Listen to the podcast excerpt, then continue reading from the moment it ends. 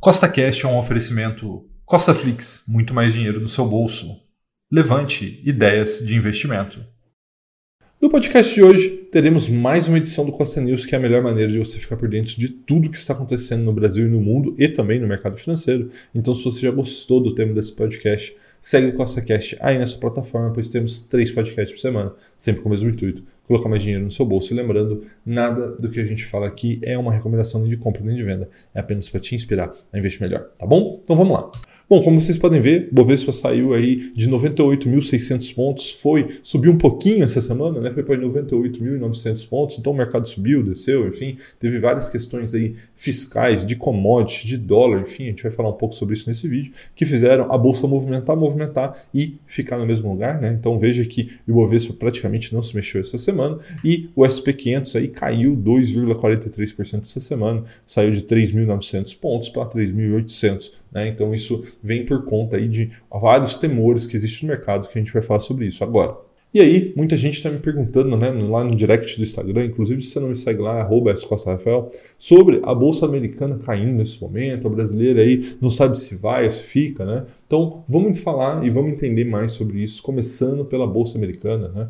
Existe um temor de recessão muito grande lá fora, e isso por conta da subida dos juros, que vem por conta da inflação. Né? Imprimiram um monte de dinheiro e agora é, ficaram surpresos quando apareceu a inflação, e agora estão vendo o que vai fazer. E isso fez com que a Bolsa Americana, escuta isso, a Bolsa Americana tenha tido o pior primeiro semestre desde 1970, ou seja, faz 50 anos que a bolsa americana não começa tão ruim o ano como começou nesse ano, tá? Só que eu não acho que isso vai ficar muito tempo dessa maneira, porque as commodities já estão arrefecendo. Dá uma olhada.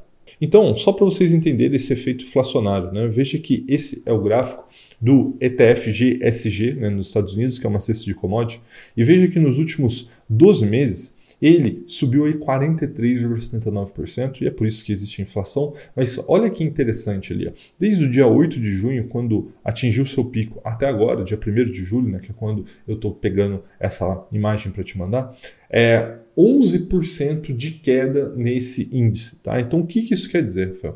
Quer dizer que a, a, inflação descambou, é lógico, por conta da subida de juros, mas também por conta da guerra na Ucrânia e na Rússia, né, que fizeram com que as cadeias produtivas dessem uma desorganizada. Mas agora parece que está tudo se organizando e as commodities começam a cair. Né? Então veja que interessante. Quando as commodities começam a cair, Pode ser, né? Pode ser, não quer dizer que isso vá acontecer, mas pode ser que a inflação comece a arrefecer. E a inflação arrefecendo, o que, que a gente teria? Teria uma menor subida de juros americana, o que faria com que a bolsa é, brasileira e também, obviamente, a bolsa americana começasse a subir de maneira significativa em 2022 ainda, tornando-se isso uma grande oportunidade.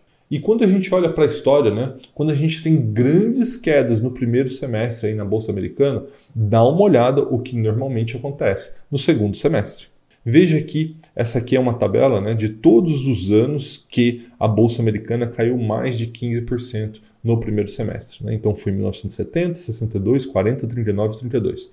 E nesses cinco anos, a bolsa subiu no segundo semestre, sendo que, na média, subiu 23,66%. Tá? Então, teve anos que subiu pouco, como 1940, subiu 6%, mas teve ano aí, como 32, que subiu 55%.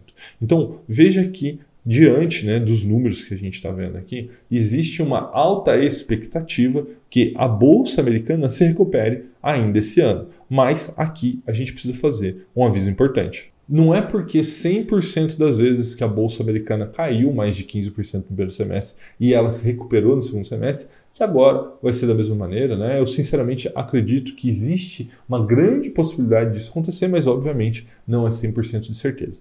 E além disso, eu estou cada vez mais otimista com a bolsa brasileira, porque essa semana saíram algumas notícias que me deixaram bastante animado. Dá uma olhada. Essa semana que passou, né, começou com o Campos Neto, que caso você não saiba, é o presidente do Banco Central, dizendo que, segundo ele, segundo o Banco Central, o pior da inflação já passou e o ciclo de alta de juros está perto do fim. Né? Lembrando que mês que vem, agosto, teremos aí mais uma reunião do Copom. Existe expectativa de subida de juros, mas, como o Campos Neto disse, isso aí está chegando ao fim e aí os dados econômicos começam a mostrar o motivo disso. Né? O IGPM subiu 0,59% em junho, mas veio abaixo do esperado. Né? Então, se esperava ser 0,69, veio em 0,59. Então, quando isso acontece, pessoal, quando a inflação começa a vir abaixo das expectativas, é porque a gente está no momento de inflexão, o que corrobora aí a frase do Campos Neto. E, além disso, a gente vê a economia cada vez ficando mais forte. Né? O desemprego caiu para 9,8% em maio e atingiu aí 10 milhões de pessoas. Para você ter ideia o quanto é significativo, esse é o valor mais baixo desde 2015. Tá? E aí o Secov, que é uma, uma entidade aí do mercado imobiliário, disse que somente em São Paulo as vendas de imóveis residenciais cresceram 16,2%. Ou seja, o que acontece? O, o mercado né, ele vive de ciclos e aparentemente estamos chegando ao final do ciclo de baixa, ou seja, estamos chegando no momento que a inflação cai, posteriormente os juros caem, o desemprego cai e aí tudo começa a andar, né? o PIB começa a crescer, o desemprego começa a cair e a gente vê os dados começando a melhorar. Né? Então, o que eu consigo ver nesse momento? Né? Que muito provavelmente o, fim do aperto monetário, né? ou seja, o fim do ciclo de alta de juros, como disse o Campos Neto, realmente está chegando ao fim. E com a provável queda dos juros para o segundo semestre, a bolsa brasileira não deve continuar nos patamares atuais, que proporcionalmente falando, é a bolsa mais barata do século. Dá uma olhada. Como você pode ver, esse é o gráfico do PL histórico do Ibovespa. Tá? Veja que neste exato momento que eu gravo esse vídeo, o PL da Bolsa Brasileira é de 5,49 e para você ter ideia o quanto isso é barato, no é, ano de 2008, quando tivemos aí a crise do subprime, ele gerava em torno de 6 a 7.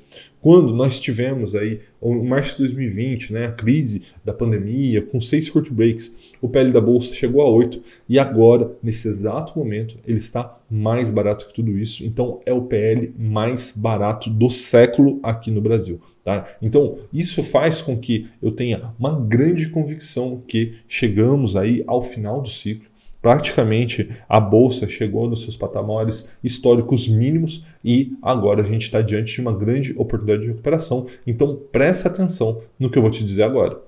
Com a bolsa brasileira barata, a inflação caindo, a expectativa dos juros caindo também até o final do ano, o desemprego caindo, a economia começando a reagir, eu não consigo ver a bolsa brasileira ficando muito mais tempo nesse patamar de 100 mil pontos que é onde a gente está. Tá? Então eu estou fazendo esse vídeo para fazer um alerta para você que está na renda fixa. Presta atenção. Tá? A hora que os juros começar a cair e os seus rendimentos começarem a minguar, você vai começar a olhar para a renda variável, você vai começar a olhar para a bolsa de valores. E aí você vai cometer um grande erro, porque aí a bolsa de valores já estará muito, mas muito mais cara do que está custando hoje. Tá bom? Um forte abraço e até a próxima.